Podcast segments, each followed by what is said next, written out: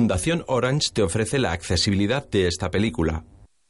Warner Bros. Pictures presenta una producción de La Zona y Wave, con la participación de Televisión Española, Canal Plus, Telemadrid y AXN, con la colaboración del ICA, Ministerio de Cultura, con la financiación del ICO, Instituto de Crédito Oficial.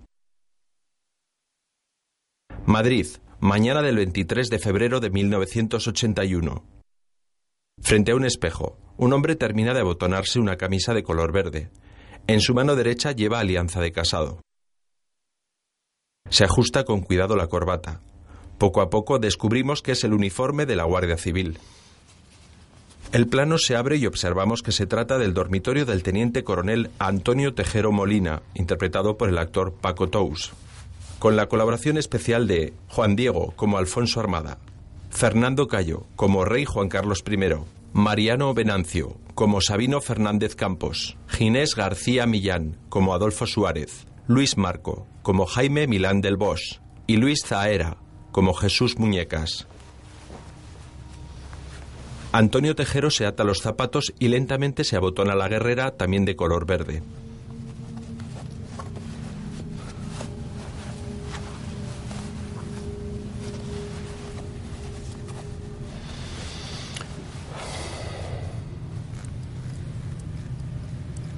Da cuerda a su reloj de pulsera y se coloca el cinturón con la funda de su pistola reglamentaria. Se trata de un modelo Astra 300 9 milímetros corto. Comprueba el cargador. Con una ligera presión afianza los galones de teniente coronel sobre la bocamanga. Con gesto muy serio se mira por última vez en el espejo. Tiene cerca de 50 años, el pelo negro y corto y luce un gran mostacho también de color negro. Abre un cajón de la cómoda y saca un tricornio. Con una bayeta le saca brillo. Poco después, junto a su mujer en la cocina de la casa. Bueno, me voy. Le da un beso en la mejilla. ¿Va todo bien, papaito? Esboza una sonrisa forzada. Sí. Después te llamo. Se detiene ante el espejo del recibidor y se pone el tricornio el sombrero negro de tres picos de charol que caracteriza a la Guardia Civil. Se lo coloca con sumo cuidado ajustándolo sobre la cabeza. Mirándose al espejo, se santigua haciendo la señal de la cruz.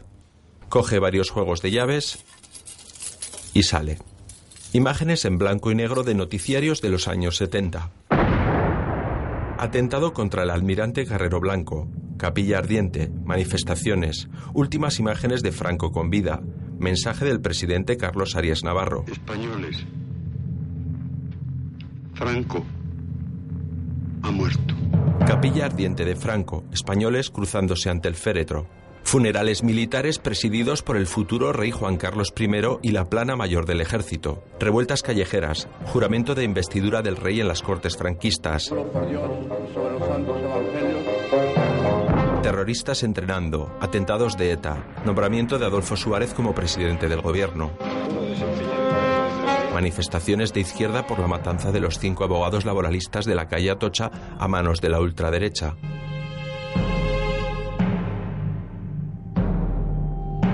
Entierros.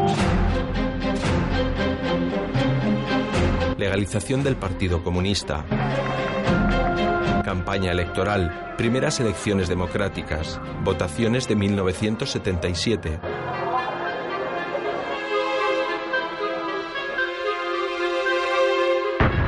Más atentados y terroristas entrenando. Más funerales de militares y guardia civiles muertos. Camilo Menéndez increpa a Gutiérrez Mellado a la salida de un féretro. Terroristas encapuchados. Coches bomba. Más entierros. Declaraciones de Adolfo Suárez y marcha es más beneficiosa para España que mi permanencia en la presidencia. Y yo no quiero que el sistema democrático de convivencia sea una vez más un paréntesis en la historia de España. La imagen funde a negro, sobreimpreso 23F, dirigida por Chema de la Peña.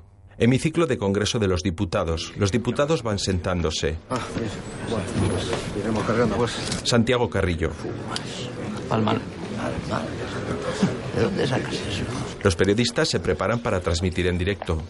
Así, probando, probando, probando. En la mesa de presidencia, Landelino Lavilla con Alfonso Guerra.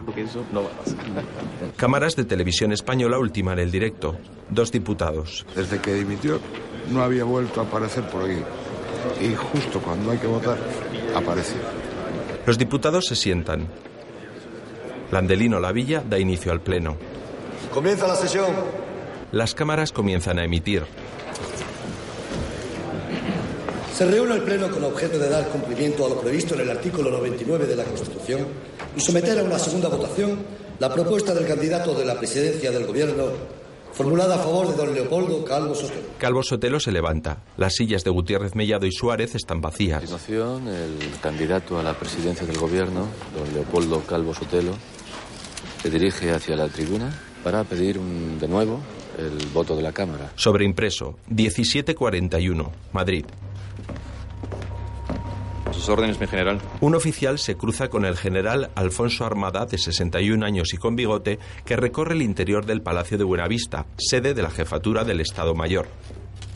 Llega a un despacho vacío. Tenso y nervioso, se detiene frente a los teléfonos de una mesa y espera. Calvo Sotelo en el Congreso. Señoras y señores diputados, subo a esta tribuna solo para confirmar cuanto dije en mi discurso de investidura y en el debate subsiguiente. Para agradecer a todos los grupos parlamentarios sus intervenciones y para pedir de nuevo a la Cámara el voto de confianza en los términos del artículo 99 de la Constitución. Muchas gracias. Baja de la tribuna y se dirige a su escaño, en el Palacio de Buenavista, armada junto a los teléfonos. Sí. Todo según lo previsto. A partir de las 7 me podéis localizar en Zarzuela. Ya. Ya sabes que el rey es voluble, ¿verdad? Y aunque respalda esto, yo prefiero estar junto a él, en palacio. No, no me fío de Sabino. Para temas de vital importancia, llamadme allí. En casa de Juan García Carrés, sobre una mesa una foto de Primo de Rivera y dos teléfonos. Marca. Sobreimpreso, 1057, Valencia, Capitanía General. Señores, a partir de ahora no hay ninguna duda. Las órdenes les serán dadas en breves momentos. El coronel Pedro Mas, ayudante de Milans, contesta. Sí, Pedro, estoy muy preocupado. ¿por qué? García Carrés. Porque son exactamente 57.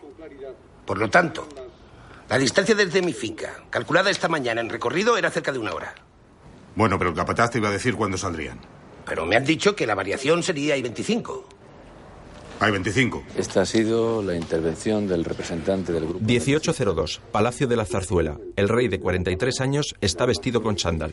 Señor Ignacio y Miguel esperan en la pista. Muy bien. Y no olvide que sobre las 8 llega el Landerino para que le firme el nombramiento. No te preocupes, Sabino, que esto los despacho rápido. Sobre todo a Miguel, que anda flojo de saque. Es el secretario de la Casa Real, el general Sabino Fernández Campo. El rey coge una raqueta mientras escucha la radio. Capitanía General de Valencia. El teniente general Milans del Bosch, con 66 años y fino bigote, se acerca a sus oficiales con gesto serio. Se cuadran ante él. Pedro Mas reparte sobres con las órdenes a los oficiales. Milans. Bien, ya saben lo que tienen que hacer. En la tribuna del Congreso, Felipe González. Incluso un segmento que dice, hay que dar la vuelta, hay que volver hacia atrás. En tanto que otra parte de la opinión pública, a mi juicio mayoritaria, cree que se ha hecho poco, que se ha avanzado poco, que hace falta cambiar la estructura del Estado.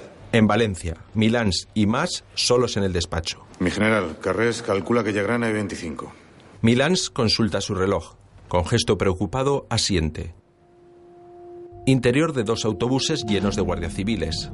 Todos ellos van vestidos con sus uniformes reglamentarios. Solo los capitanes llevan tricornio negro, el resto lleva teresianas o gorras verdes. Preocupación en sus rostros. Los guardias son de todas las edades, aunque destacan los jóvenes. La mayoría se aferra a los subfusiles Z-70. Los autobuses circulan por las calles de Madrid. En el primero de ellos, muy serio, está sentado el teniente coronel Antonio Tejero. En el hemiciclo, Adolfo Suárez, de 48 años, y Gutiérrez Mellado, de 68, entran y se dirigen a sus escaños. Landelino Lavilla. El llamamiento comenzará por el diputado número 114, don Antonio García Miralles. Sobreimpreso 1823, Madrid, Congreso de los Diputados. Los dos autobuses se detienen en la carrera de San Jerónimo frente a la escalinata de los leones de bronce de la fachada principal. Tejero se dirige a sus capitanes Cortay, Bobis y Vecino. Yo entraré primero. Bobis, tú te quedas en el patio con los del primer autobús. Vecino, tú arriba, tribunas. Ya sabes lo que tienes que hacer. Cortay, tú vienes conmigo. Señores, Preocupación en los rostros. Tejero monta su pistola. Se dirige a los demás. guardias, es en nombre del rey. Y por España. ¡Viva España! ¡Viva! Don Santiago Carrillo Solares. No. Tejero abre la puerta y baja del autobús. Sus capitanes y los guardias les siguen hacia una entrada lateral, la verja que da al patio del Congreso.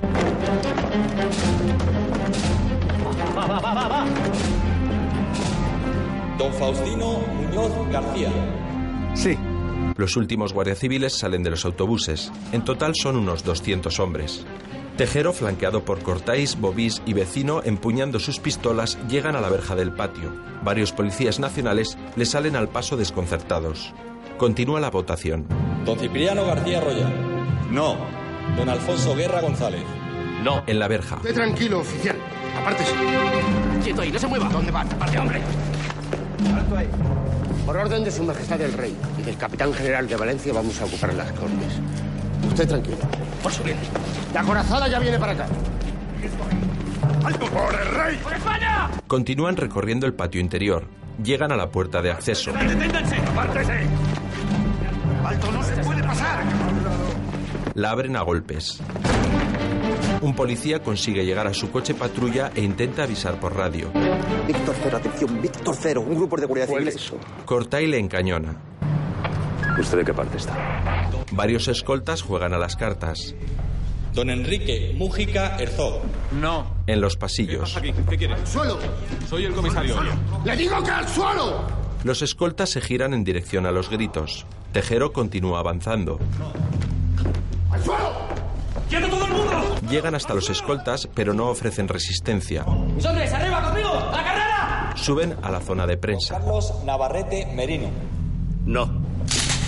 En los pasillos, Tejero dispara al techo. ¡Al suelo! Los funcionarios se tiran al suelo. ¡Al suelo! ¡Al suelo! Don Manuel Núñez en cabo. Un ujier entra corriendo al hemiciclo. Suárez y Gutiérrez Mellado se miran preocupados. Algunos diputados miran hacia las puertas. El locutor de la cadena SER continúa narrando en directo. En estos momentos eh, se ha oído un golpe muy fuerte en la cámara, como... El rey desde Zarzuela escucha la radio. Porque se, se, se ven la policía, la, la Guardia Civil entra... Tejero entra solo y atraviesa el hemiciclo. Todos le miran expectantes. Gutiérrez Mellado se levanta de su escaño. Entran más guardias civiles. Tejero, pistola en mano, sube las escaleras de la tribuna de oradores. ¡Quieto todo el mundo! Gutiérrez Mellado sale de su escaño. Suárez intenta retenerlo en vano. ¿Quién es su ¡Siéntese, mando? diputado! ¿Quién recibe órdenes? ¡Le digo que se siente! Tres guardias sujetan a Gutiérrez Mellado que sigue avanzando. Tejero dispara al techo. Dos guardias disparan al aire.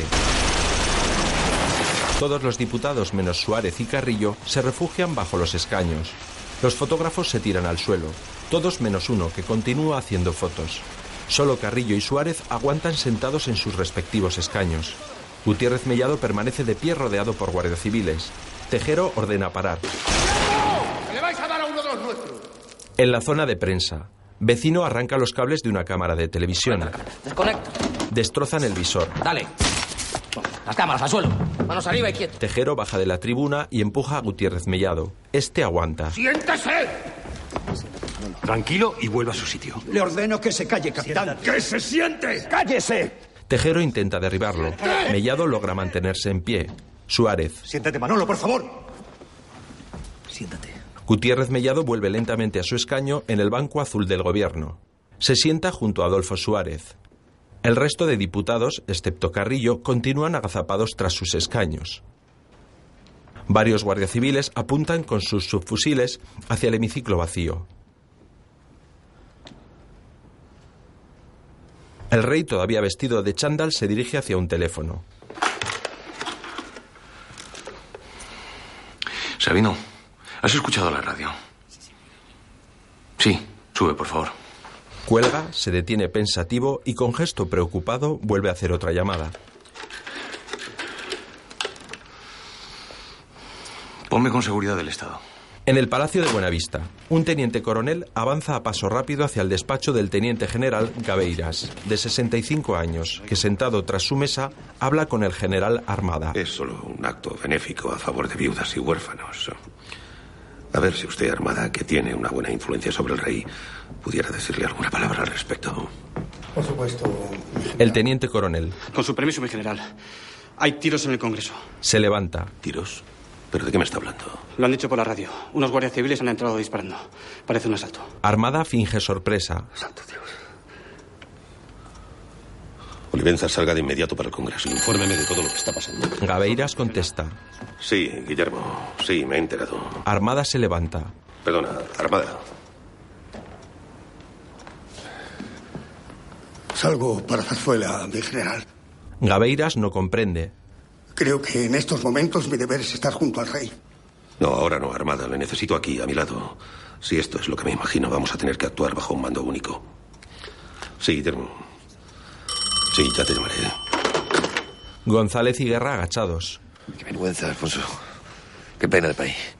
¿Qué? ¿Nos vamos a quedar toda la tarde aquí tirados como ratas? ¡Venga! Las manos a la vista.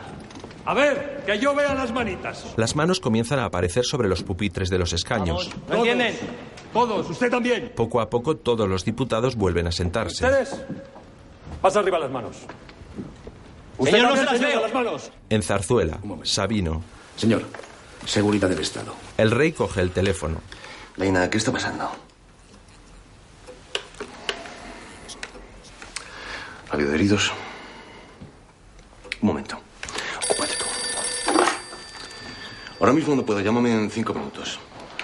Sabino sale al antedespacho del rey. Allí le espera el personal militar del palacio. Señores, nada de llamadas personales. Necesitamos las líneas abiertas.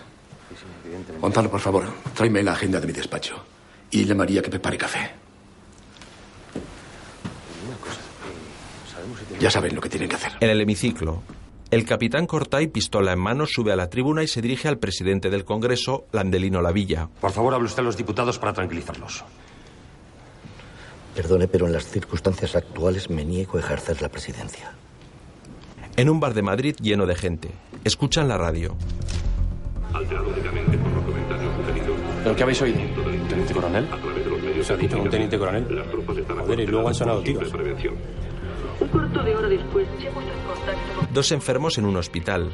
¿Tú crees que han sido tiros? Los miembros del equipo de Calvo Sotelo han comunicado a través del teléfono que durante los incidentes fue golpeado. En un despacho, un hombre misterioso de espaldas escucha con atención. El comunicante ha dicho, no os preocupéis, todos están... Varios sindicalistas de comisiones obreras llenan de documentos, carteles y publicidad política el interior del maletero de un coche. Están nerviosos. Un SEAT 1500 negro con matrícula y bandera del ejército se acerca por una carretera vacía. El coche sale al arcén y gira, dando media vuelta en su camino. En Zarzuela, el rey habla por teléfono. Sabino consulta su agenda telefónica. Nicolás Cotoner, el jefe de la Casa Real, entra en su despacho. No, no, de ninguna manera. Gracias, Paco. Señor. Un momento, Nicolás. No dejes de informarme en cuanto sepas algo. El rey cuelga preocupado.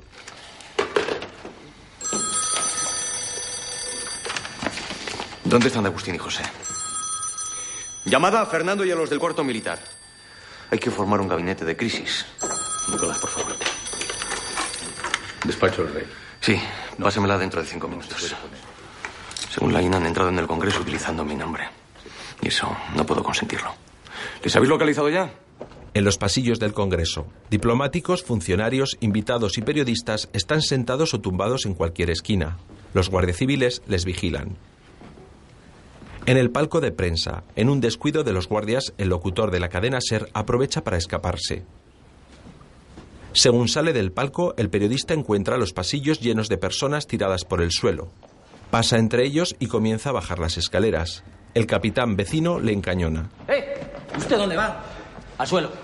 Al suelo, al suelo. Siéntese ahí. El periodista hace caso y se sienta en las escaleras. Ustedes tranquilos. ¡Tejero! ¡Que venga Tejero! El capitán Cortay. Le llaman de Valencia. ¿Dónde están aquí los teléfonos? Al fondo. Tejero, escoltado por dos de sus hombres, se dirige con paso firme hacia la centralita de teléfonos. La telefonista le observa asustada. Al otro lado del teléfono, desde Valencia, el general Milán del Bosch junto a su ayudante Pedro Más. Tejero contesta. Mi general, Antonio, enhorabuena. Lo he oído por la radio. Ha estado usted magnífico. Gracias, mi general. Se ha tomado el edificio sin novedad. Y aquí tenemos al gobierno un poco cabizbajo. Sí. Pero mantenga la calma. Espera que llegue H más dos. Suerte. Vista y al toro. Mi general, ya lo podemos decir en voz bien alta. ¡Viva España! ¡Viva! ¡Viva España, coño! ¡Viva! ¡Viva España! Se repite por los pasillos. ¡Viva España!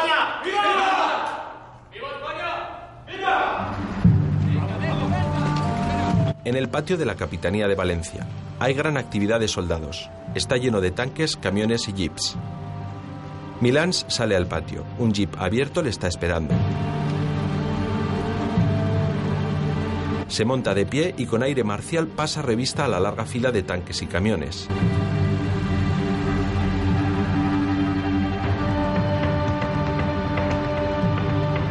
Un total de 1.800 hombres, diferentes vehículos militares y 50 tanques están preparados para tomar las calles de Valencia.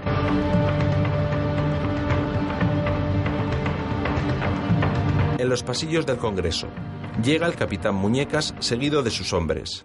Se detiene ante Tejero. Perdona el retraso, Antonio. ¿Cómo están las cosas? Todo bajo control. ¿Y tus hombres? Lo acordado, les he dicho que veníamos a unas maniobras, llegando aquí lo han entendido y los tienes para lo que quieras. Para lo- Inmensos. Los míos han estado inmensos.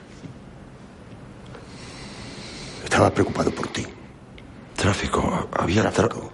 A la salida de Valdemoro, ¿qué pensabas? ¿Que me había rajado? Tejero le mira de arriba abajo. Te sobran cojones. Le palmea la cara y le sonríe. Se abrazan con fuerza. Bienvenido. Caminan por los pasillos. Vamos. Coño, hacen estos aquí? Pues, Periodistas, familiares, incluso diplomáticos queriendo llamar a sus embajadas. Pues puerta a puerta, Antonio, que los que interesan son los de dentro. Quería pedirte un favor. Lo que quieras. Tú que tienes ese piquito de oro, ¿por qué no le dices algo, no sé, algo para que se tranquilice? En el palco de prensa, uno de los cámaras elimina el brillo del visor para que parezca apagada. El capitán vecino. Esto no estará grabando. El cámara niega. El capitán Muñecas sube a la tribuna. Todos los diputados le observan. No va a ocurrir nada, pero vamos a esperar un momento a que venga la autoridad militar competente para disponer lo que tenga que ser y lo que él mismo diga a todos nosotros. O sea, esténse tranquilos. En el palco de prensa, vecino gira la cámara. Vuelvas a grabar, te mato. El cámara asiente. O de media hora, me imagino. Carrillo fuma desde su escaño. Y la autoridad que hay, competente, militar, por supuesto, será la que determine qué es. Suárez se levanta. Corta y le detiene. Por supuesto que no pasará nada, o sea que estén ustedes todos tranquilos. Señor Suárez, permanezca en su escaño. Como presidente del gobierno le ordeno, señor Suárez, se siente. Se siente, coño. Muñecas baja de la tribuna y le amenaza. Suárez se mantiene firme, mirándoles a la cara. Manuel Fraga observa desde su escaño. Suárez retrocede y lentamente vuelve a sentarse en el banco azul del gobierno. Tejero entra y se sitúa en mitad del hemiciclo. Guardias, el general Milán nos manda un abrazo. Y ha decretado la movilización general. Los diputados se remueven inquietos y preocupados en sus escaños. Tejero y Muñecas salen del hemiciclo y recorren uno de los pasillos. Antonio, ¿qué sabemos de la corazada? Tú tranquilo. Deben estar de camino. Sobreimpreso 1905, Madrid, División Acorazada Brunete. Una formación de soldados corre entre dos largas filas de tanques, blindados y camiones. Todos los soldados van subiendo a los vehículos. Son varios centenares.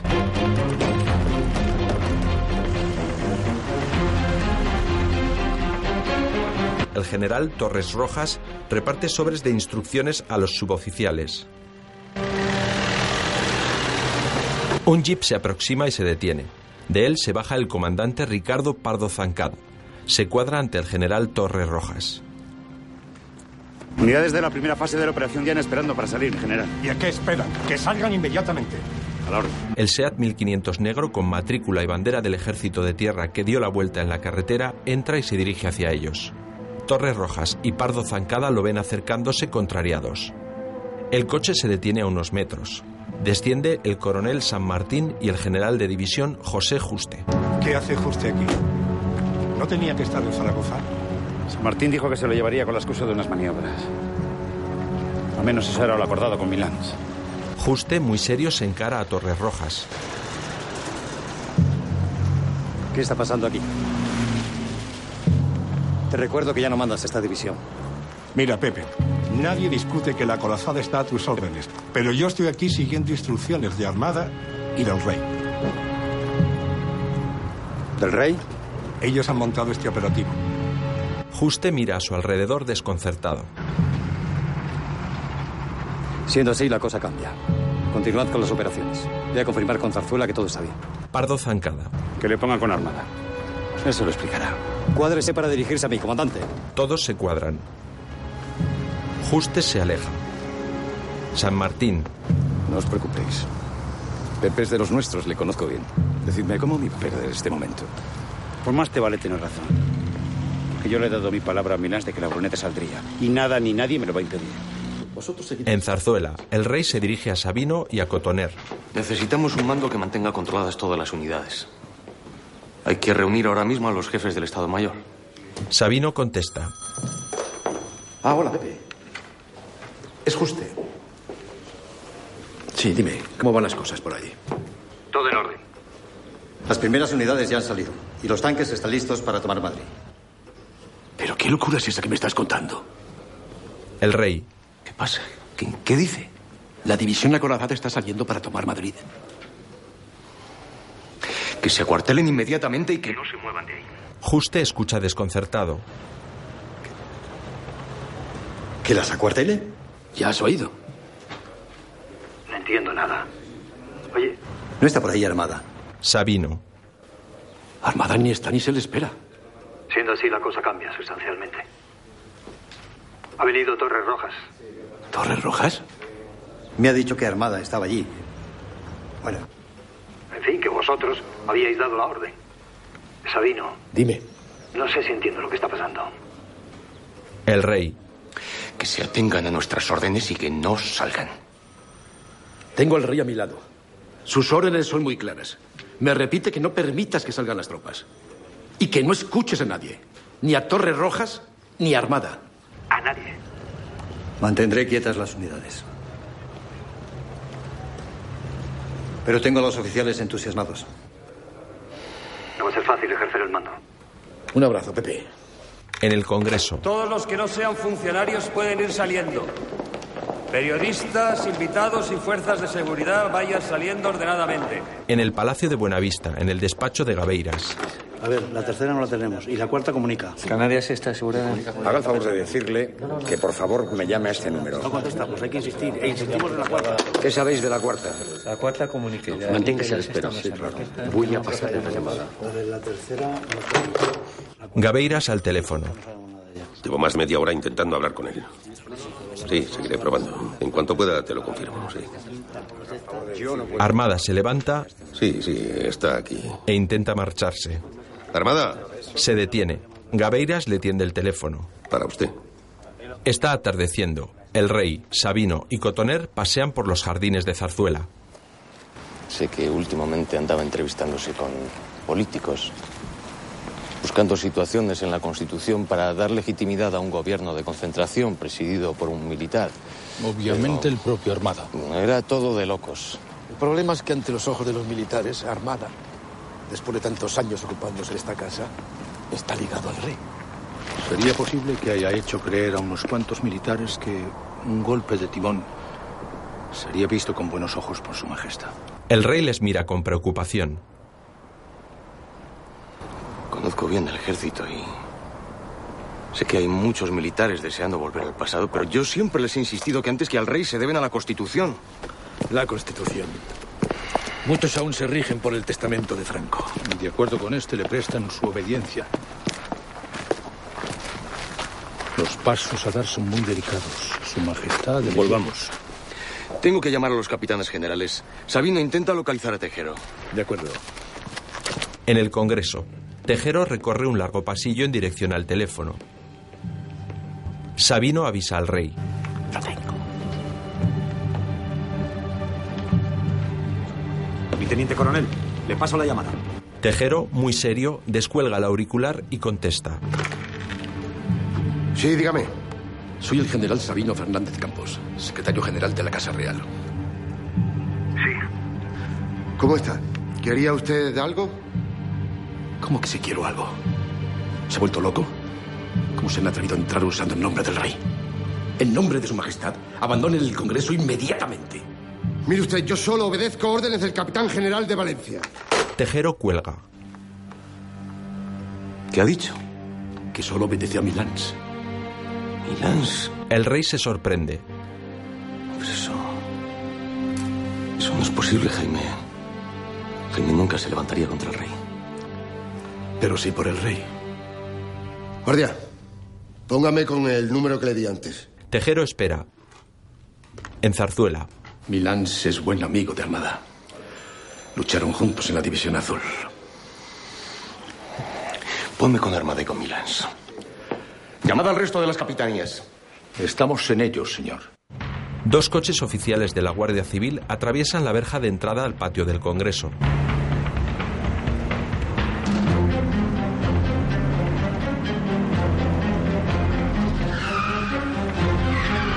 Desciende el general Aramburu Topete, director general de la Guardia Civil.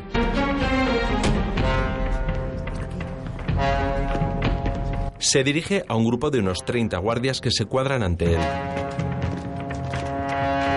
¡Guardias! Que no se obedezcan más órdenes que las mías. A ver, ¿quién coño está al mando? Y vosotros, a los autobuses de vuelta. Juan, empieza a moverte para que la unidad esa llegue lo antes posible. Pues hay que llamarle a ese señor. Me ha dicho que no me olvide de la H más 2, que es la hora a la que tiene que llegar esa unidad. Tejero habla por teléfono con García Carrés. Dame tu teléfono, en donde pueda localizarte. Estoy aquí, en las Cortes. Pues dame el teléfono de las Cortes, coño. El general Aramburu está aquí. Se quiere llevar a los guardias. En el patio, un capitán a Aramburu Topete. Perdone, mi general, pero tenemos órdenes de obedecer únicamente a nuestros mandos naturales. ¿Naturales? Soy el director general de la Guardia Civil. Arrésteme a este.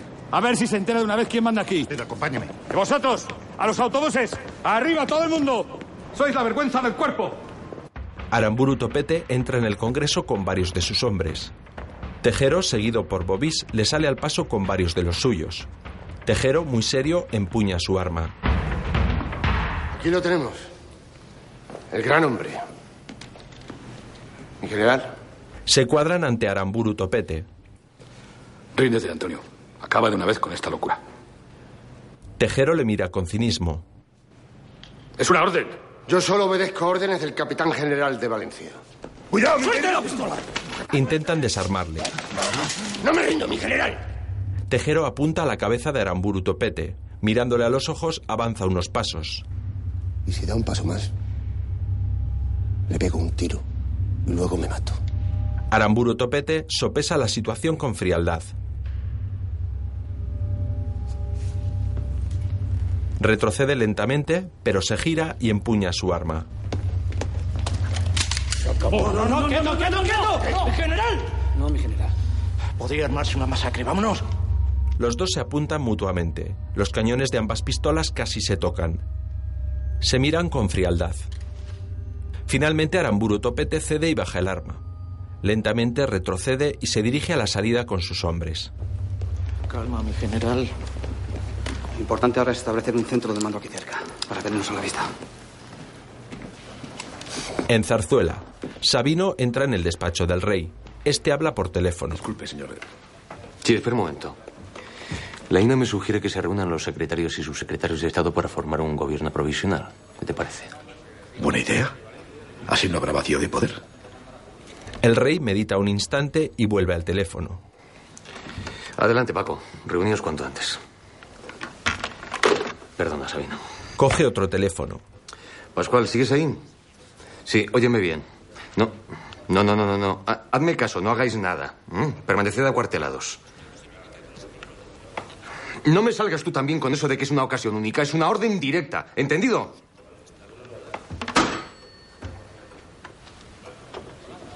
Mira a Sabino. Dime.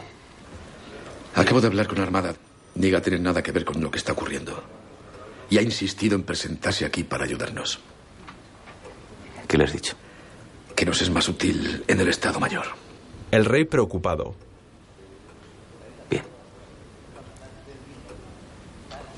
Para más seguridad, llama al control de Somontes y. Les dices que no le dejen pasar si se presenta. Ya me he permitido hacerlo, señor. En el Congreso, Cortay. Ustedes son todos periodistas. Sí, señor. ¿Por qué no lo han dicho antes? Pues. Está bien. Váyanse. Pero el material y las cámaras se quedan aquí. ¿Entendido? Los periodistas asienten con la cabeza. Cortay se marcha. Uno de los periodistas se esconde un carrete de fotos en el interior del calcetín y sale con los demás.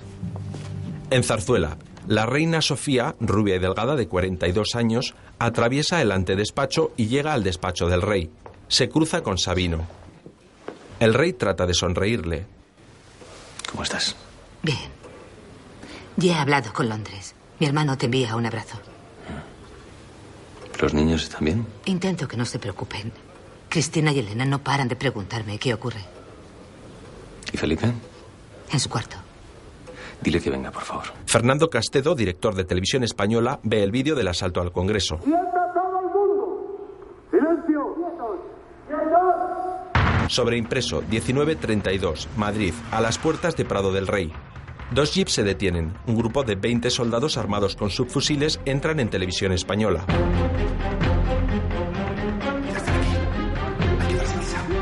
En el despacho de Castedo, quita la cinta del vídeo y nervioso busca un lugar donde esconderla. Varios soldados y el capitán Martínez de Merlo se acercan al despacho. Castedo se dirige a su sillón de cuero tras la mesa. Con unas tijeras rasga el asiento y esconde la cinta en su interior. Apaga la tele y se sienta sobre el sillón. Entra el capitán Merlo y dos soldados. Venimos a asumir el control de esta casa. Nada de informativos. Pongan lo que les dé la gana, pero ni una noticia. ¿Queda claro? Castedo asiente. También hemos dado órdenes a Radio Nacional para que solo imitan marchas militares. Castedo y su ayudante se miran preocupados. Usted, consígueme un transistor. Quiero comprobar si se cumplen las órdenes. ¿No han traído ustedes? Quiero decir que yo aquí no tengo transistor. Mire, esto es televisión, pero precisamente por eso no creo que aquí encuentre un transistor. ¿Cómo es eso posible? El capitán les mira con incredulidad. Soldados, pongan este lugar patas arriba, pero consíganme esa puta radio. En Zarzuela. ¿Qué se sabe de Barcelona? Nada, no sabemos nada. ¿Granada? Delgado Álvarez, contamos con su apoyo. Su Majestad tiene que hablar con ellos. Sevilla. El capitán general no coge el teléfono. Mary Gordon. Tienen que seguir llamando por teléfono. Y si no lo cogen, les mandan un teletipo. Al teléfono. Dime, Juanillo. Somos muchos detrás. Gente importante, muy importante. Escucha. García Carrés sube el volumen. Marchas militares en Radio Nacional. No me digas. Sí, señor. Moral alta. Guardias, marchas militares en Radio Nacional. Moral alta, Antonio, moral alta. Escúchalas, escúchalas. Carrés desde su casa acerca el auricular a la radio. Tejero sonríe emocionado y satisfecho. A muñecas. Vamos a por lo que te dije. En los escaños, el diputado Fernando Abril tiene una pequeña radio de bolsillo. Marchas militares en Radio Nacional. Empieza una cadena de cuchicheos.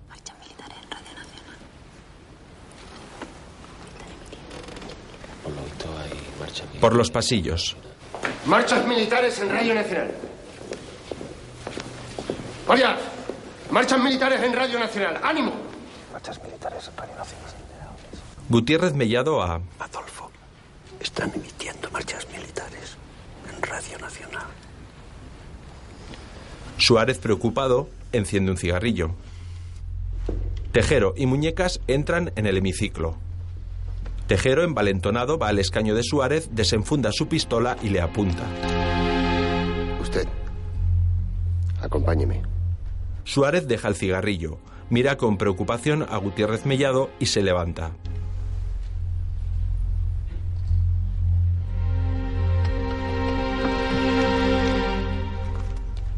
Sin perder la calma, sale del hemiciclo con Tejero apuntándole por la espalda. Muñecas desde la tribuna. Señores, General Milans del Bosch acaba de declarar el estado de sitio. Pasamos a leer el bando. Excelentísimo Don Jaime Milans del Bosch y Usía, Teniente General del Ejército. Ustedes dos, acompáñenme. Otro guardia encañona a Felipe González y a Alfonso Guerra. ¡Vamos! Que ante los acontecimientos que se están desarrollando en estos momentos en la capital de España Usted sígame. Otros guardias hacen lo mismo con Manuel Gutiérrez Mellado, con Santiago Carrillo y con Agustín Rodríguez Sahagún. Se los llevan a todos. de Su Majestad el Rey. Y en consecuencia dispongo. Artículo primero. Todo el personal afecto a los servicios públicos de interés civil Queda militarizado con los deberes y atribuciones que marca En Valencia, la columna de tanques sale de capitanía. Milán del Bosch y Pedro Mas observan los carros blindados saliendo hacia las calles de la ciudad. intimidación y aviso todas las agresiones que puedan sufrir con la máxima energía. En un bar de Madrid, los clientes escuchan la radio asustados. En un despacho, manos anónimas rompen o queman documentos comprometedores.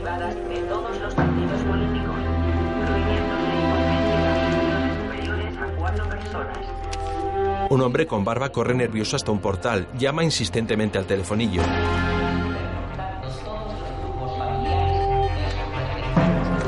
Otro hombre en otro lugar carga apresuradamente un coche y junto a su familia abandonan la ciudad.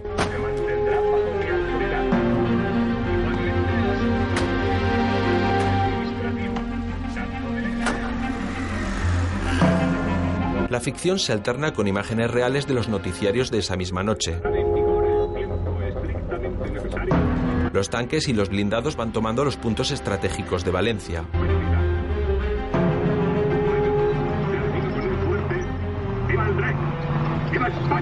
En el Congreso, Suárez avanza por el pasillo con Tejero apuntándole por detrás. Entran en el cuarto de los Ujieres. A la derecha.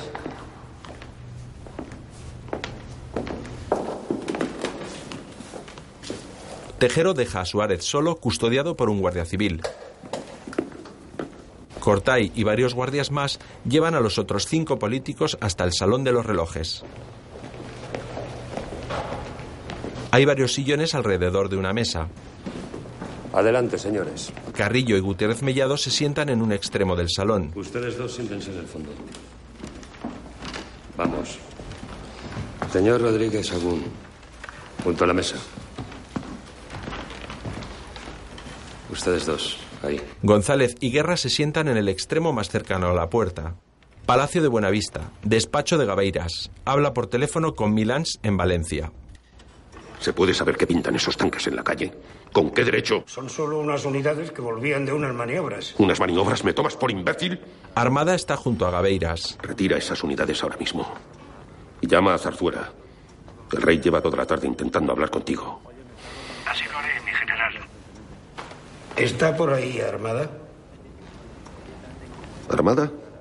Gabeiras mira receloso a Armada. Le tiende el teléfono. Armada lo coge y molesto por la presencia de Gaveiras, habla con Milans. Eh, mi general, ¿qué tal están las cosas por Valencia? ¿Pero qué coño haces ahí? Tenías que estar con el rey. Ah, por supuesto, pero bueno, a lo largo de la tarde trataré de hablar con él. Hazlo. En este momento hay que proteger al rey de las malas influencias. Y si hace falta, proteger al rey del propio rey. Veré qué, qué puedo hacer. Cuelga nervioso. Gaveiras le mira con suspicacia. Armada, ¿por qué hoy todo el mundo me pregunta por usted? Como últimamente, pues he tenido una serie de contactos con políticos, pues... eh, Armada, usted y yo somos militares. Dejemos la política para los profesionales, que bastante mal lo hacen ya ellos solitos. Gaveiras le mira con dureza.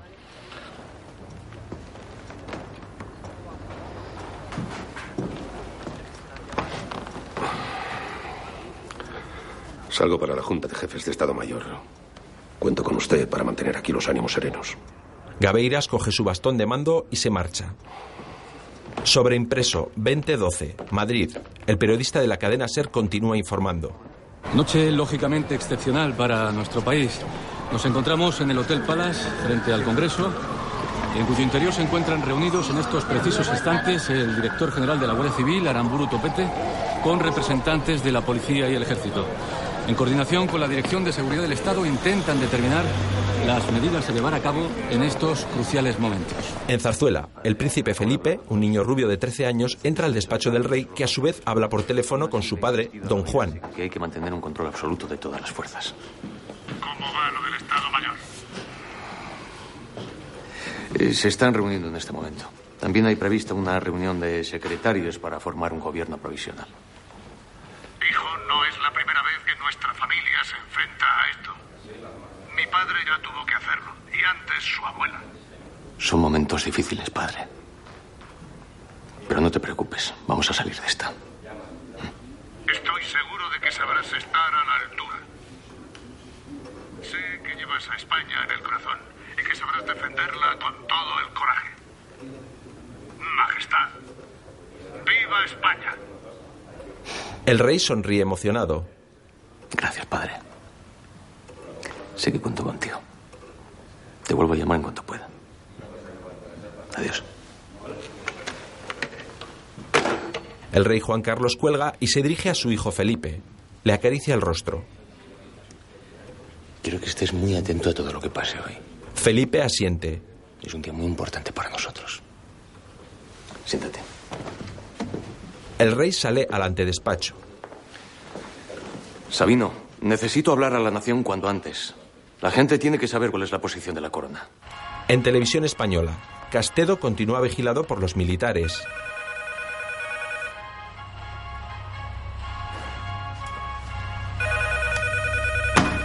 El capitán Merlo apaga una pequeña radio y le indica que conteste.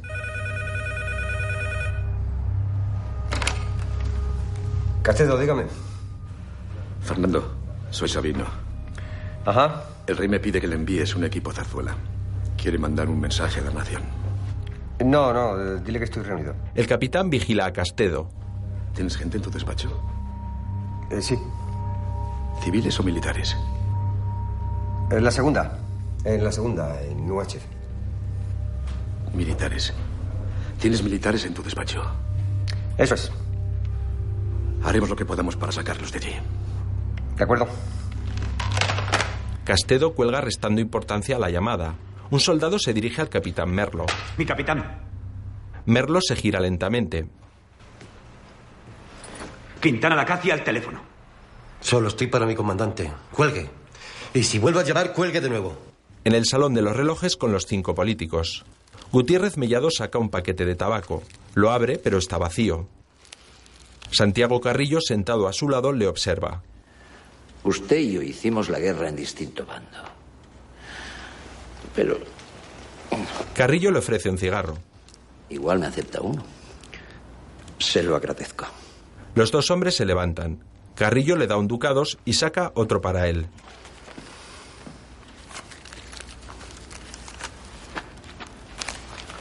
Carrillo saca un mechero y le da fuego.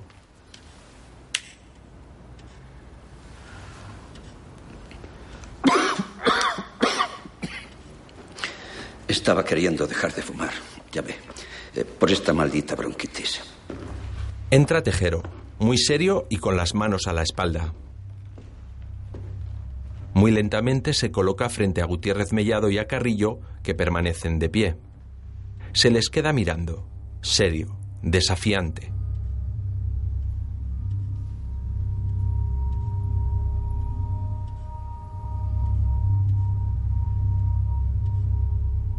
Los dos hombres, inmóviles, le sostienen la mirada. Tejero, lentamente, da media vuelta y pensativo se acerca a los socialistas. Alfonso Guerra baja la vista. Tejero se gira un poco más y mira a Felipe González. Este también le mantiene la mirada mientras da una calada a su cigarrillo para calmar su nerviosismo. Tejero, taciturno y pensativo, sale del salón de los relojes. En Zarzuela, el rey con sus asesores. La situación es realmente complicada. Son más de 50 carros. Un abrazo. Sabino cuelga y se acerca al rey. Tenéis que ponerme al habla con Milans, sea como sea. ¿Qué han dicho? No han querido hablar con Quintana ni con Gaveiras. Y se niegan a desalojar. Dicen que solo obedecen a sus mandos naturales. Es un destacamento de Villaviciosa. El rey se dirige a Nicolás Cotoner. Tú siempre has tenido muy buena relación con los de caballería. ¿Tienes amigos en ese destacamento? Sí, señor. Esos equipos tienen que salir de televisión. Grabar el mensaje es una prioridad absoluta, Nicolás. Está bien. Veré lo que puedo hacer. Gracias. 304, Herrero de Miñón. En el cuarto de Ujieres, Suárez está solo frente a los buzones de la correspondencia. 305. Controla sus nervios contándolos. Entra Tejero. Situado a su espalda, le observa con desprecio. 300. Suárez se gira. Cuente, cuente. Como contamos nosotros, mientras ustedes no hacen nada. ¿Qué está diciendo? Suárez se levanta y le encara. Más de 80 solo el año pasado. Tenían mujeres, hijos. Y usted ni siquiera fue a sus entierros. Dejé de ir cuando las viudas me miraban como usted me está mirando ahora. No fue porque no tuvo cojones de mirarlas a la cara. ¿Sabe usted? Escúcheme. Los dos se miran fijamente, desafiantes. Tejero avanza un paso, Suárez otro. He pasado muchas noches en blanco intentando encontrar una solución. Una solución. Tejero, con las manos a la espalda, se gira y se aleja un poco. Desenfunda y le pone la pistola delante de su cara. Mano dura. No hay otra solución. Por eso hemos tenido que intervenir. Porque ustedes no tienen valor para tomar medidas. Hablar de valor es fácil cuando se apunta a un hombre desarmado. Los desarmados sois los más peligrosos. No saben más que hundir a España con vuestras leyes desde los despachos, mientras fuera es la Guardia Civil la que se juega la vida. Mire. No, mire usted. ¿Quién tiene la culpa de que estemos hoy aquí? Nosotros. Nosotros no, desde luego. Enfunda el arma y se aleja. En televisión, el capitán Merlo habla por teléfono. Mi comandante, si me permite. ¿Está seguro, señor? Sí. A sus órdenes, mi comandante. Cuelga contrariado. Se dirige a sus soldados. Reúnan a los hombres. Nos vamos. Castedo. Entiendo que desde este momento recupero el mando de esta casa y que puedo volver a emitir lo que quiera. Haga usted lo que le dé la gana. El capitán Merlo y sus hombres se marchan de televisión española. En Valencia, Pedro Más sujeta un teléfono, tapa con la mano el lado inferior, tiene en línea al rey. Milans, indeciso, da vueltas por su despacho. El rey espera ante la atenta mirada de la reina, el príncipe Felipe, Sabino Fernández Campo y Nicolás Cotoner. En Valencia. Manises no ha salido. La Brunete no ha salido. Milans, inquieto, da vueltas. Además, tarde o temprano va a tener que hablar con él. Pedro Más le tiende el teléfono.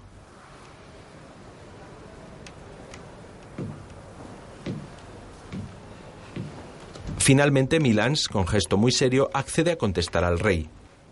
Majestad. Jaime, ¿qué estás haciendo? Estoy intentando preservar el orden, solo eso. En estos momentos hay que proteger la monarquía. Proteger al rey. A la espera de ver qué puede pasar. Pero vamos a ver, ¿protegerme a mí de qué? ¿De quiénes? Dime. ¿No sois vosotros los que habéis empezado esto? En absoluto. Ha sido un hecho puntual, de un entusiasta. Ya. Al que hay que comprender por la situación del país. El ejército se ha visto obligado. Jaime, tienes que revocar el bando ahora mismo. Si no, voy a tener que declararte en rebeldía. Majestad. Armada me dijo anoche. ¿Has hablado con Armada? Señor, tendría que ver el ambiente en la tropa. Solo están esperando que mueva un dedo para lanzarse a la calle. Revoca el bando ahora mismo o atente a las consecuencias. ¿He sido suficientemente claro? Sí, señor. Pero le ruego que intente hablar con Armada. El rey cuelga. En la calle, el locutor de la SER. Al parecer serían cinco los políticos, además de Adolfo Suárez, los que han sido retirados. Noticia de última hora. Atención, atención, ahora mismo, en estos eh, instantes, cuando son las nueve y tres minutos, nos llega una nota, un comunicado del Ministerio del Interior que informa de la constitución de un gobierno provisional. A las órdenes de Su Majestad el Rey y presidido por Francisco Laína, este gobierno tendría como objetivo asegurar la gobernación. Laina por televisión. En estas circunstancias, los secretarios de Estado y subsecretarios de los diversos ministerios se han constituido en sesión permanente por instrucciones de Su Majestad el Rey para asegurar la gobernación del país dentro de cauces civiles y en estrecho contacto con la Junta de Jefes de Estado Mayor que igualmente se haya reunido. Gaviras, ¿cómo van las cosas en el Estado Mayor? Acabamos de aprobar una declaración de apoyo a la Constitución y establecido un mando único a sus órdenes, Majestad. Bien, bien, bien. Hablan por teléfono. Oye, otra cosa. Armada está ahí contigo. No, le he dejado al mando en Buenavista. Abandona la Junta y regresa a Buenavista ahora mismo. Manténme informado. Inmediatamente, señor. Gabeiras cuelga y se marcha. El rey a Sabino. Armada se ha quedado solo en Buenavista. En televisión española, tres coches cargan los equipos necesarios de cámaras, trípodes, luces, etc. y salen en dirección al Palacio de la Zarzuela. Desde Valencia, Milans habla con Armada por teléfono. Tejero tiene el Congreso. Yo tengo los carros en la calle. ¿Qué estáis haciendo vosotros ahí en Madrid? Aquí nadie se aclara. No, no veo qué se puede hacer. ¿No sabes qué se puede hacer? Lo que se está haciendo. Echarle un par de cojones y cumplir con la palabra dada. El coche oficial de Gabeiras vuelve al Palacio de Buenavista, sede de la jefatura del Estado Mayor. El teniente general Gabeiras sube las escaleras. Armada y Milans. Mi general, pero el tiempo pasa. Y esa cadena de adhesiones que me decías no se ha producido. Así que Yo creo que ha llegado el momento de intentarlo de otra manera. De dejar que yo reconduzca esto. ¿Qué vas a reconducir si no habéis hecho nada? Si ni siquiera estás en Zarzuela, conteniendo al rey. Gabeiras entra en el Palacio de Buenavista. Se detiene ante varios militares de alta graduación. Uno de ellos. Mi general, creo hablar en nombre de todos. Estamos ante una ocasión única para poner orden. Parece que ni el propio rey aguanta ya el gobierno. ¿Han estado ustedes hablando con la Armada? Nos ha reunido a los oficiales. Dice que la segunda, la cuarta y la quinta se lo están pensando. Si Madrid se mueve, toda España le seguirá. Está en sus manos, mi general. Vuelvan a sus puestos. Armada al teléfono. Las cosas no han salido como esperábamos. Excusas. Otra vez vas a empezar con excusas. ¿Quieres intentarlo a tu manera? Adelante. No era eso lo que querías desde un principio. Gabeiras entra en el despacho donde está Armada. Este le ve, disimula con Milans. De acuerdo. Voy a tratar de. de hacer algo. Cuelga. Alfonso va a contarme de una puñetera vez qué está pasando aquí. Me acaba de llamar Milán. Me dice que. que ve a Tejero muy nervioso. Y, y- y teme que se produzca una masacre en cualquier momento. Se le ha ocurrido que me persone yo en el Congreso y. que propongan los diputados una solución política. Se habrá usted negado. No sé. Si con esto hiciera un servicio a España y fuera yo allí, bajo sus órdenes directas. Gabeiras, sorprendido y pensativo, le mira muy serio.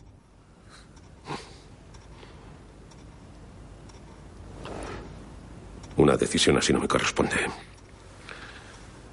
Eso tendría que autorizarlo el rey. En Zarzuela, el rey está terminando de vestirse como capitán general de los ejércitos. Se ajusta la corbata mirándose frente a un espejo. Los equipos de televisión española están en Zarzuela preparando todo para la grabación del mensaje del rey. Colocan focos, trípodes y cámaras. Hay una decena de hombres, entre ellos el periodista Pedro Erquicia. El rey, vestido con el traje de capitán general de los ejércitos, entra con paso firme en el despacho, habilitado como set de televisión. Se detiene ante sus ayudantes y los técnicos. Bueno, Chus, ¿qué te parece? A mí me parece que está perfecto, Majestad. Gracias, Nicolás. ¿Vosotros lo tenéis todo preparado? ¿Cómo lo ves, Pedro? Bueno, estamos con los últimos ajustes técnicos y lo tendremos. Llega Sabino. Eh, señor, acabo de hablar con Armada. Está el teléfono. Perdona, hoy es un día de muchas llamadas. El rey se dirige al teléfono. Tejero entra en el hemiciclo.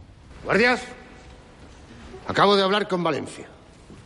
La segunda, tercera, cuarta y quinta región militar dicen sí a Milán como presidente. Baleares se lo está pensando. De repente las luces pierden intensidad amenazando apagarse. Todos los diputados y guardias miran al techo con preocupación. Vuelve la luz. Muñecas a Tejero. Antonio, que esto tiene toda la pinta de ser un rescate. El Congreso no dispone de generador. Puede ser simplemente la, la caída del suministro. Por favor, estén tranquilos y mantengan la calma. Tu sitio, tu sitio. ¡Guardias! Si hubiese un apagón, al mínimo roce de un cuerpo queriendo entrar o salir, abran fuego sin pensarlo. ¡Guardias, cubran los accesos! ¡Alerta a todo el mundo! Al teléfono. ¿Qué está pasando, Alfonso? Señor, ya le advertí que existía el riesgo de que algún exaltado diera este paso, ¿verdad? Ahora ya es demasiado tarde. Necesito que me digas qué papel estás jugando tú en todo esto. Señor, yo. eh, yo solo trato de mediar. Acabo de hablar con Milán. ¿Sugiere que yo vaya al Parlamento? Y proponga un gobierno de concentración. ¿Quieres que te nombre presidente un parlamento amenazado por las armas? ¿Es eso? Nada más lejos de mí. Pero estaría dispuesto a sacrificarme por España. Si su majestad me lo pide. Creo que te has vuelto loco. Estamos hablando de vidas humanas, no solo de políticos. Puede volver a estallar una guerra civil. Y su majestad sería responsable. ¿Yo responsable de qué? Sois vosotros los que estáis poniendo al ejército en mi contra y en contra de todos los españoles. Vosotros, Alfonso. Tú. Mi preceptor. Señor, pero es que esa gente está dispuesta a volver a disparar. Va a haber una carnicería. Señor, ¿puede ir a hablar a Tejero en vuestro nombre? Mira, no tienes mi respaldo. No puedes hablar en mi nombre. El rey mira al vacío con tristeza. Dicho, no quiero seguir hablando contigo. ¿Qué pasó con Sabino? Armada espera. Sabino coge el teléfono. Alfonso, si crees que puedes convencer a Tejero para que se rinda, ve a verle. Pero a título personal. Sabino mira al rey. Este asiente. Deja la corona fuera de esto. Sabino, dile al rey que todavía está a tiempo. Tienes que convencerlo, por el amor de Dios. Está todo el mundo esperando una palabra suya. Y la van a tener. Sabino le cuelga el teléfono. Armada queda pensativo. En el salón de los relojes, un guardia joven a Gutiérrez Mellado. Mi general, solo quiero que sepa que yo estoy aquí obligado. Estaba en tráfico lavando un coche cuando me dieron este su fusil y me dijeron, vente con nosotros. Gutiérrez Mellado le mira con aplomo. Estas cosas se sabe cómo empiezan, pero no cómo acaban. En la calle. Tenemos aquí al general Prieto de la Guardia Civil, uno de los últimos que ha mantenido contacto con su amigo, el teniente coronel Tejero. ¿Cómo lo ha encontrado, general? Conozco perfectamente al teniente coronel Tejero. Y puedo asegurar que en este momento no está nervioso. Está completamente ido. Carente total y absolutamente de cordura. Discúlpeme. Atención, parece que en estos momentos, efectivamente, en estos momentos, el general Armada, en compañía del general Aramburu y otros miembros del ejército, están saliendo del Hotel Palace y se dirigen hacia el Congreso de los Diputados. En el set de televisión de Zarzuela, el rey repasa el discurso que va a dar ante la mirada del príncipe Felipe y las infantas Elena y Cristina. Aquí no podemos hacer copia, habrá que grabarlo dos veces. Bien. Habrá que grabarlo dos veces y sacar las cintas en coches separados y por rutas distintas por si hubiera controles. De acuerdo. Armada entra en solitario por los pasillos del Congreso. Cortay y algunos guardias salen a su encuentro. Se cuadran ante él. A sus órdenes, mi general. Le estábamos esperando. Llega Tejero muy serio. Mi general. Se cuadran. Disculpe el retraso. Surgieron problemas, pero ya están todos solucionados. No se preocupe, mi general. Aquí hemos estado de los más entretenidos. Armada capta la ironía. Como ya le habrá dicho mi lanza, a partir de este momento me hago cargo de la situación. Voy a dirigirme a los diputados. Armada avanza. Tejero le sigue. No, no, no será necesario que me acompañen. Un momento, mi general. Antes, tendremos que hablarlo. Tejero, agradecemos sus servicios y sabremos recompensarlos. Pero ahora no me haga perder más tiempo. Es urgente formar un gobierno. ¿Y qué ministerio ocuparía Milanza en ese gobierno? Eso no es de su incumbencia. Pero ya que insiste, ninguno. Milanza es un militar, no un político. No, mi general. Le agarra del brazo. Yo creía que habíamos venido aquí a establecer una junta militar. Y usted me sale con políticos. Está llamando la atención.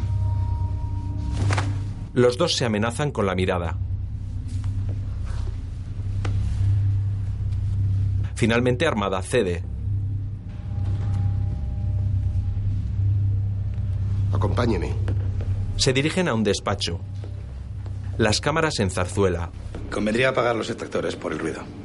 Apáguelo. Ajá. Y atrasar los relojes para que no suenen. Faltan pocos minutos para la media. El rey, vestido de capitán general de los ejércitos, está sentado tras una mesa. La reina atrasa las agujas de un reloj de pared. Cuando quieras, Pedro. De acuerdo, señor. ¿Estamos? Estamos. Grabamos, chicos. Estamos grabando. Rueda. Tras las cámaras está la reina, Felipe, Elena, Cristina, Sabino y Cotoner.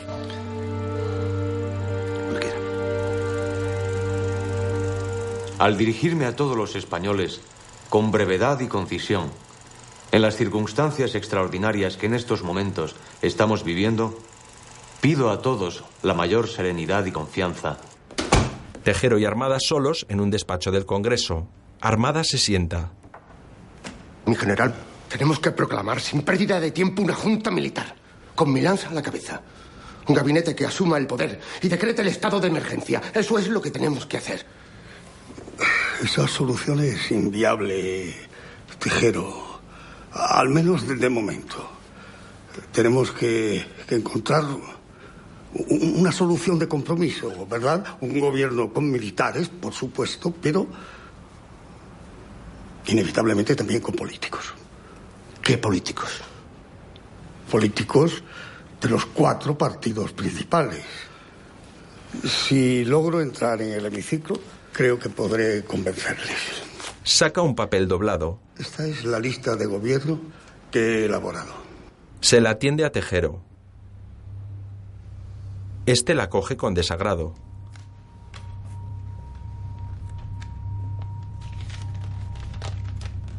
Tejero se da media vuelta dando la espalda armada. Lentamente desdobla el papel y comienza a leer.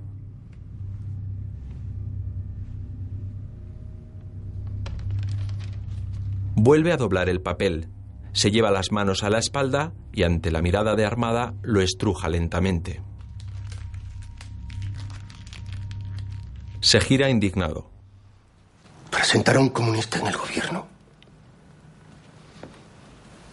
Para eso hemos llegado hasta aquí. No hay otra solución, Tejero, créame. Y después esto lo que más da. Se le dan dos carteritas a cada partido político para que estén contentos, pero el gobierno de España, ¿verdad?, queda en nuestras manos. Milán nunca aceptaría eso. Milán está totalmente de acuerdo. Confírmelo. Ahí tiene un teléfono. En Zarzuela ven la grabación. votada por el pueblo español, determinó en su día a través de referéndum. ¿Qué le parece? El rey. Bien, bien, bien. Venga, ahora echando leches a Prado del Rey. señor. Gracias, Pedro. Gracias a usted, señor. Que los acompañen y no se separen de ellos hasta que se haya emitido. Así será. Los equipos de televisión se marchan. Por teléfono, Tejero y Milans. Escúcheme, Tejero. Nadie, ¿me oye? Nadie ha hablado de una junta militar. Mire, ni usted ni yo somos políticos. Aquí se trataba de poner las cosas a disposición de Su Majestad y de Armada, para que ellos decidan. Ya, mi general, pero... Nosotros ya hemos cumplido con nuestra parte. Ahora obedezca a Armada en todo lo que le pida. Es una orden. Lo siento, mi general, pero yo no puedo acatar esa orden. Milans contiene su enfado. En ese caso, aténgase a las consecuencias. ¿Cree usted que a estas alturas me preocupan las consecuencias? Armada se levanta y le observa. Por Dios, no se deje engañar, mi general. Este hombre lo que busca es una poltrona, aunque sea a costa de continuar con la democracia. Tejero cuelga. En el salón de los relojes, Felipe González inquieto mira su reloj. Un guardia civil les vigila. Alfonso Guerra le mira preocupado. González se levanta las solapas de su chaqueta. Al guardia. Oiga, haga usted el favor. ¿Podría ir a mi escaño por mi abrigo? Este, es que no hay quien aguante este frío.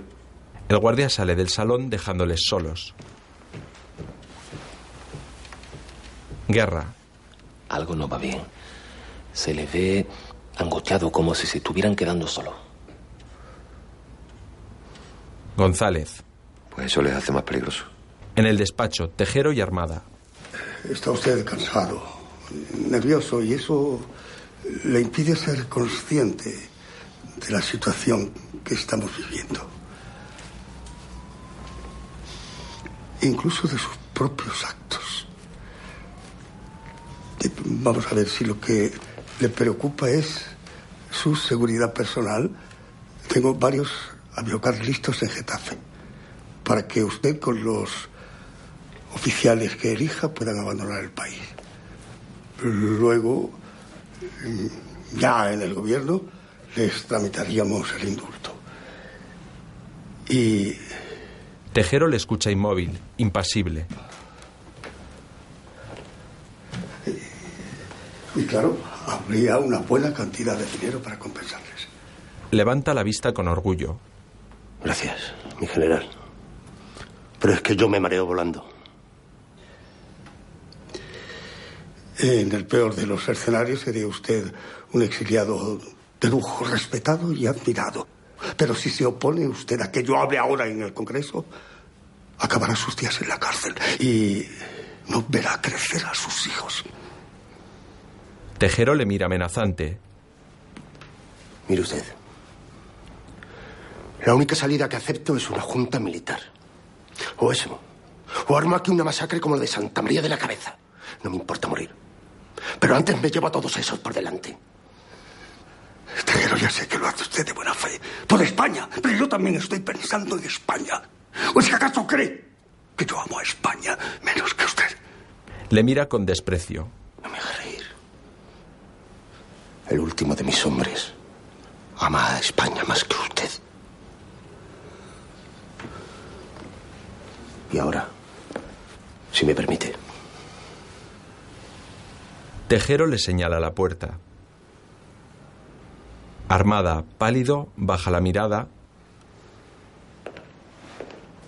y recoge el papel estrujado de su propuesta de gobierno. Tejero permanece inmóvil, serio. Armada, cabizbajo, sale del despacho.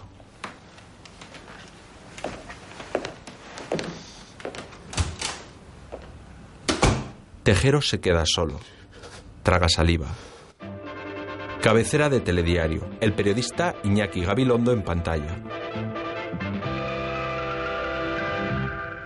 Estas son las noticias hasta el momento cuando podemos anunciarles que dentro de pocos minutos podrán tener ustedes el anunciado mensaje de Su Majestad el Rey. Al dirigirme a todos los españoles, con brevedad y concisión, en las circunstancias extraordinarias que en estos momentos estamos viviendo, pido a todos la mayor serenidad y confianza. El mensaje se televisa para toda España.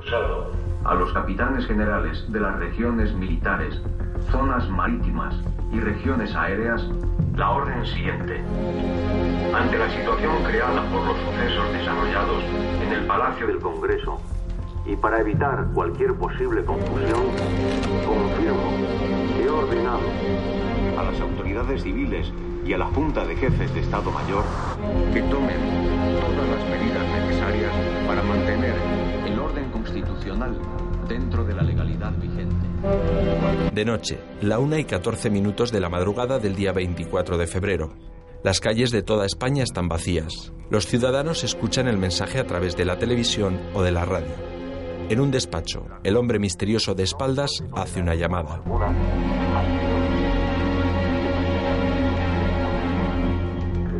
Milans también lo escucha desde su despacho en Valencia.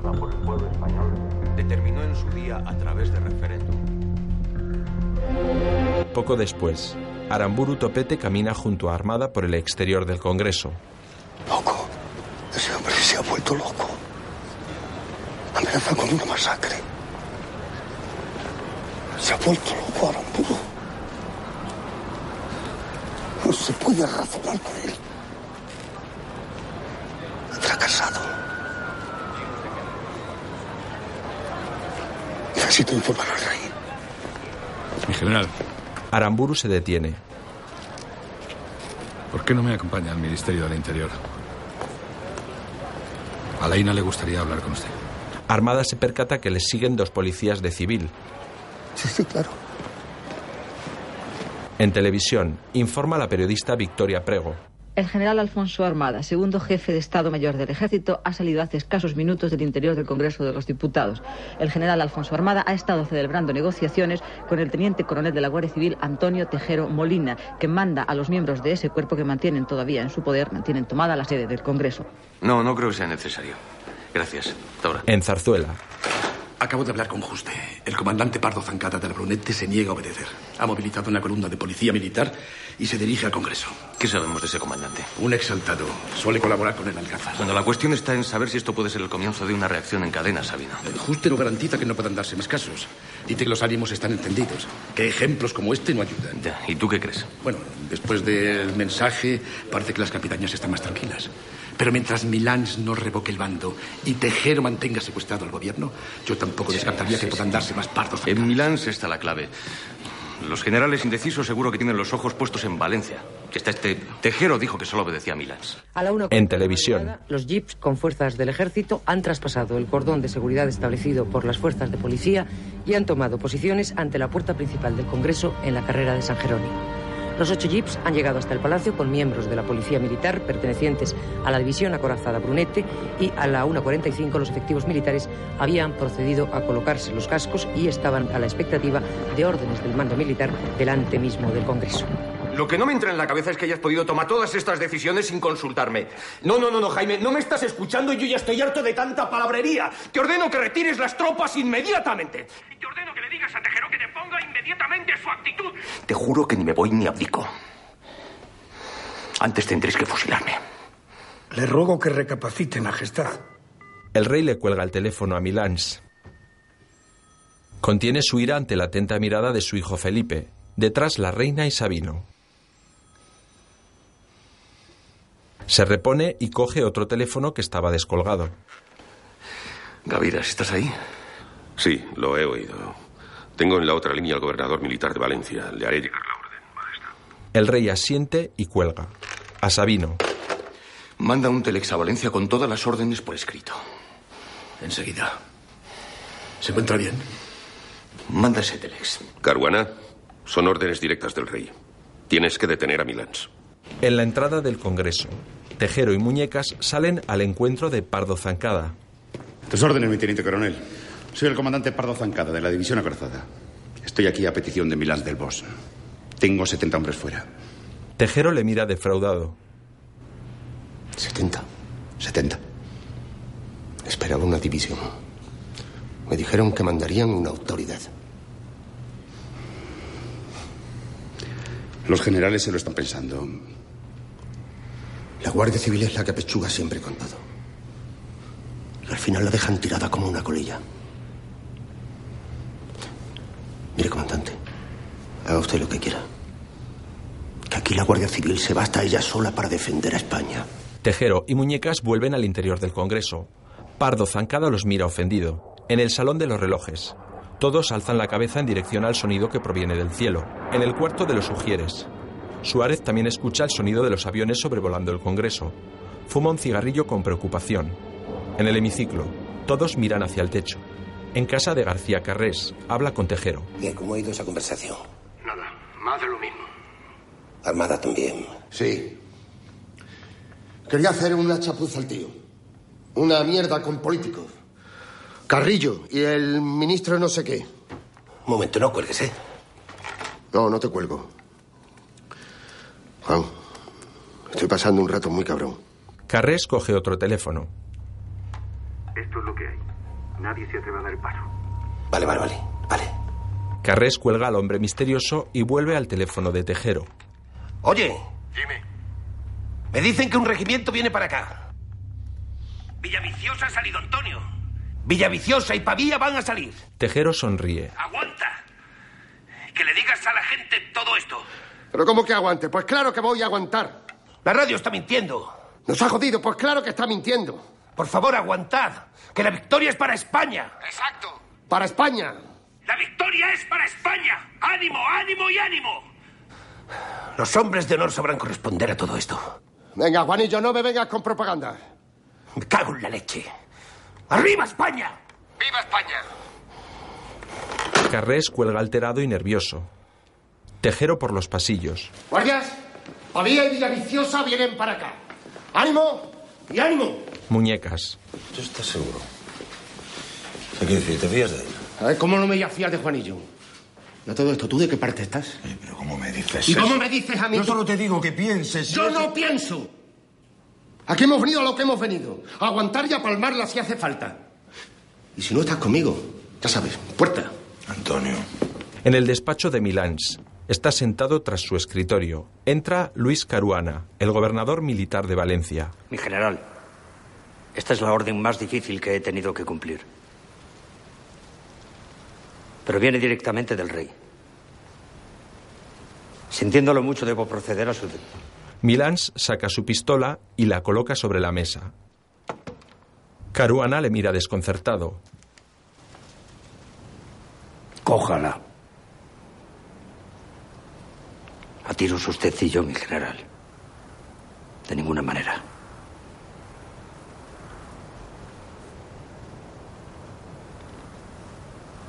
No se dé por aludido si no quiere, pero al menos retire las tropas.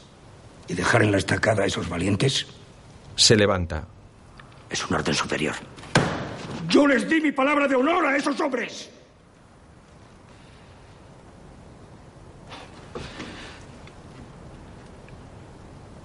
Caruana, ¿cómo vamos a devolverle la dignidad a España si ni siquiera entre nosotros actuamos con honor? A mí me enseñaron que la disciplina está por encima del honor. Cuando lo más sagrado se destruye a tu alrededor, hay momentos en los que ya no puedes obedecer, hay que actuar. Al menos le quedará el consuelo de haberlo intentado. Milans baja la mirada pensativo. Coge la pistola por el cañón y se la entrega a Caruana. En el Congreso, el capitán de navío Camilo Menéndez intenta entrar. Llega Tejero. Quisiera ver al teniente coronel Tejero. En estos momentos es imposible. Por aquí. Ah, Antoñito. Le mira sorprendido. Camilo. Qué sorpresa. Que no me dejaban pasar tus guardias. Se estrechan la mano. ¿Qué, qué haces aquí? Estaba cerca y, y he venido a hacerte una visitilla. Pero si molesto, ¿Cómo va- vas a molestar tú, Camilo? No. Se abrazan. Gracias. Ven, pasa. ¿Has estado alguna vez aquí? Ven, te lo enseño. Mira, estas son las escaleras que dan a la, a la tribuna del hemiciclo. Ven. Este pasillo da a unos salones fabulosos, que es donde tengo yo apartado a los más peligrosos. ¡Guardia! Pavía y Villaviciosa vienen para acá. En Zarzuela, Mi general, acaba de llegar este tele de Valencia. Cotoner lee el telex.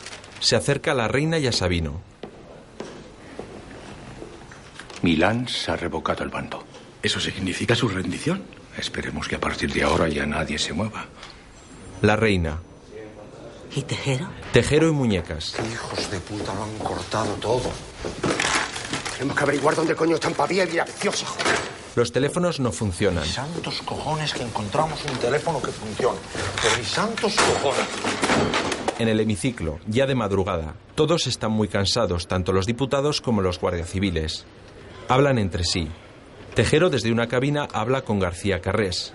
En suma, queremos la unidad de España, la paz, el orden y la seguridad. Y firma con un viva España. García Carrés desde su casa termina de escribir todo lo que le ha dictado Tejero. Me has emocionado, Antonio. Ya he tomado nota. Mañana saldrá publicado en la primera edición del Alcázar. Ya verás cómo muchos se lanzan a la calle cuando lean esto. No, no desistas, Antonio, no desistas. ¿Qué es España? Pues claro que es por España, coño. ¡Viva España! Viva España. Y una cosa, Juanillo, posiblemente no pueda volver a llamarte. Mira, que tengo en el otro teléfono a Carmen. ¿Carmen? No cuelgues. Habla alto para que pueda oírte. Coloca dos teléfonos frente a frente. Varios policías suben a su casa. ¿Cómo estás, papaito? Carmen. Bien, ratita, estoy bien. Antonio. Prométeme que no va a haber sangre. Pues claro que no va a haber sangre, mujer, no, no te preocupes. ¿Y cómo no me dijiste nada? Desde luego que poco me quieres. Pues claro que te quiero, vida mía. Los policías llegan a la casa de Carrés. Juan García Carrés. Sí, soy yo. ¿Qué pasa? Queda usted detenido. Carmen. ¿Antonio? Un policía ha colgado los teléfonos. En televisión. El conocido dirigente ultraderechista Juan García Carrés ha sido detenido esta madrugada en su domicilio de Madrid. Imágenes de archivo de televisión española. Está amaneciendo en Madrid. Red de emisoras de Radio Nacional. Las 7 menos 9 minutos de la mañana. Vamos a dar paso a otra de nuestras unidades móviles, concretamente la que está situada en las cercanías del Congreso de los Diputados. Luis de Benito.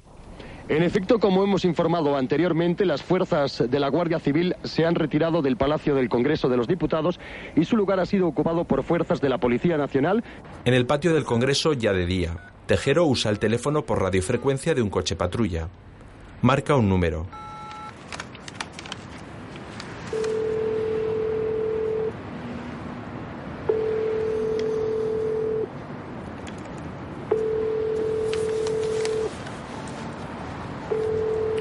Oiga, ¿me escucha? Necesito... Sí, póngame con Milán. Es muy importante. Su excelencia se ha retirado a sus habitaciones. Me ha pedido que le diga que se entregue y que negocie la rendición. Le cuelgan. Tejero mira el teléfono sorprendido y defraudado. Vuelve al interior del Congreso. ¡Orden! ¡Sigan! Se junta con muñecas y Cortay. Del rey para abajo son todo basura. Basura. Basura. ¿Qué te he dicho? Tejero mira al vacío. A dormir. Que se ha ido a dormir.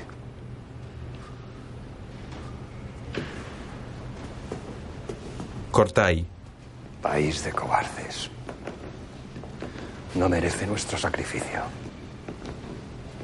En Zarzuela, el rey junto a Sabino en el despacho. Entra la reina con los periódicos matinales. El rey observa la foto de portada de Diario 16 con Tejero subiendo a la tribuna con la pistola en alto. Tantos esfuerzos para cambiar la imagen de España. Y al final va a ser esta la foto que dé la vuelta al mundo. ¡Guardia! Ante 20 guardias en formación. Ha llegado la hora. La hora de demostrar, ante el sacrosanto nombre de España, que nosotros lo sacrificamos todo. Sé que la noche ha sido muy dura. Y que estamos cansados. Es ahora cuando tenemos que permanecer más unidos. Tenemos que convertir este Congreso en un nuevo Alcázar. En una nueva Santa María de la Cabeza. Y como los hombres del glorioso capitán Cortés, resistir hasta que sea nuestra la victoria final. ¿Quién está dispuesto a seguirme? Desenfunda su pistola. Casi todos los guardias civiles bajan la mirada. Nadie se mueve de la formación. Tejero baja su arma, los mira defraudado, con cierta tristeza. Varios guardias civiles huyen por los pasillos. Tejero llega envalentonado hasta Adolfo Suárez. Este se levanta con autoridad y le mira a los ojos. Cuádrese. Tejero encañona a Suárez. Cuádrese. Tejero, derrotado y avergonzado, baja el arma y se marcha.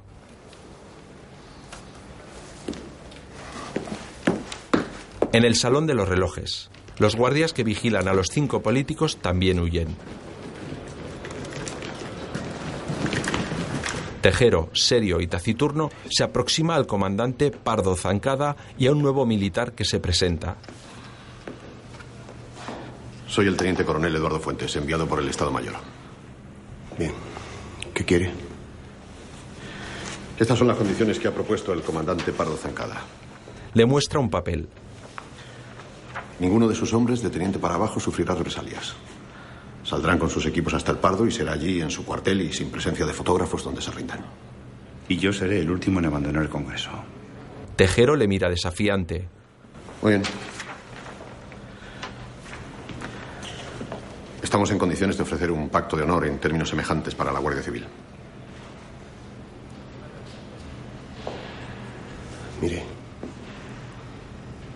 por el bien de mis hombres, yo aceptaría esas condiciones. Pero por supuesto yo saldría el último. En televisión. Más de una veintena de guardias civiles han abandonado el Palacio del Congreso. Los guardias saltaron por una ventana del primer piso de la Cámara correspondiente a la oficina de prensa. En el patio, Tejero junto a Camilo Menéndez, el capitán de navío que apareció de visita. Es lo que tiene que hacer Antonio. En televisión. Por un momento parecía que reconocíamos al coronel Tejero en la persona del guardia civil que está hablando con el otro oficial. Parece que se han fijado en la cámara, aunque no la prestan mayor atención. González, Guerra, Carrillo, Mellado y Sahagún vuelven al encuentro con el resto de diputados.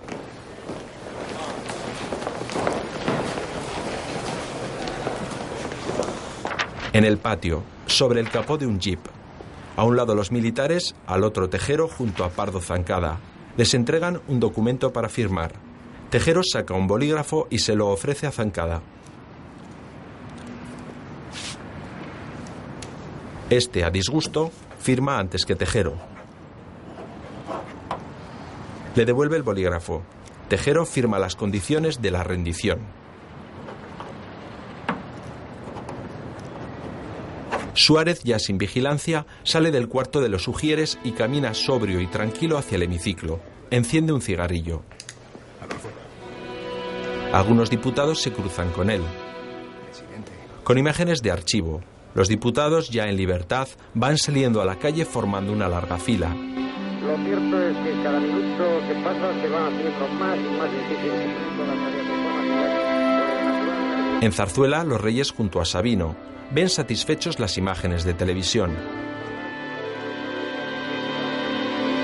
La carrera de San Jerónimo comienza a llenarse de diputados que caminan hacia las vallas del cordón policial. El rey, sonriente, estrecha la mano de Sabino. En el patio del Congreso, Tejero se despide de sus hombres uno por uno. Saludos militares, apretones de mano, miradas sentidas. Desfilan ante él los capitanes Bobís, Vecino, Cortay y por último Muñecas. Todos con semblantes serios, contienen sus emociones. Tejero está solo en el patio.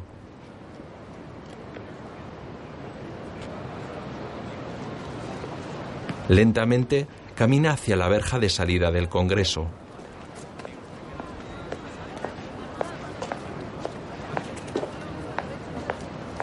La imagen funde a negro. Imágenes de archivo. De forma ordenada continúan saliendo diputados del Congreso. Sus mujeres, maridos, amigos o espontáneos corren a abrazarlos. Los periodistas les rodean, les entrevistan. Entre abrazos y sonrisas van entrando al Hotel Palace. Sus rostros reflejan el cansancio del secuestro. Los fotógrafos y las cámaras de televisión inmortalizan el histórico momento.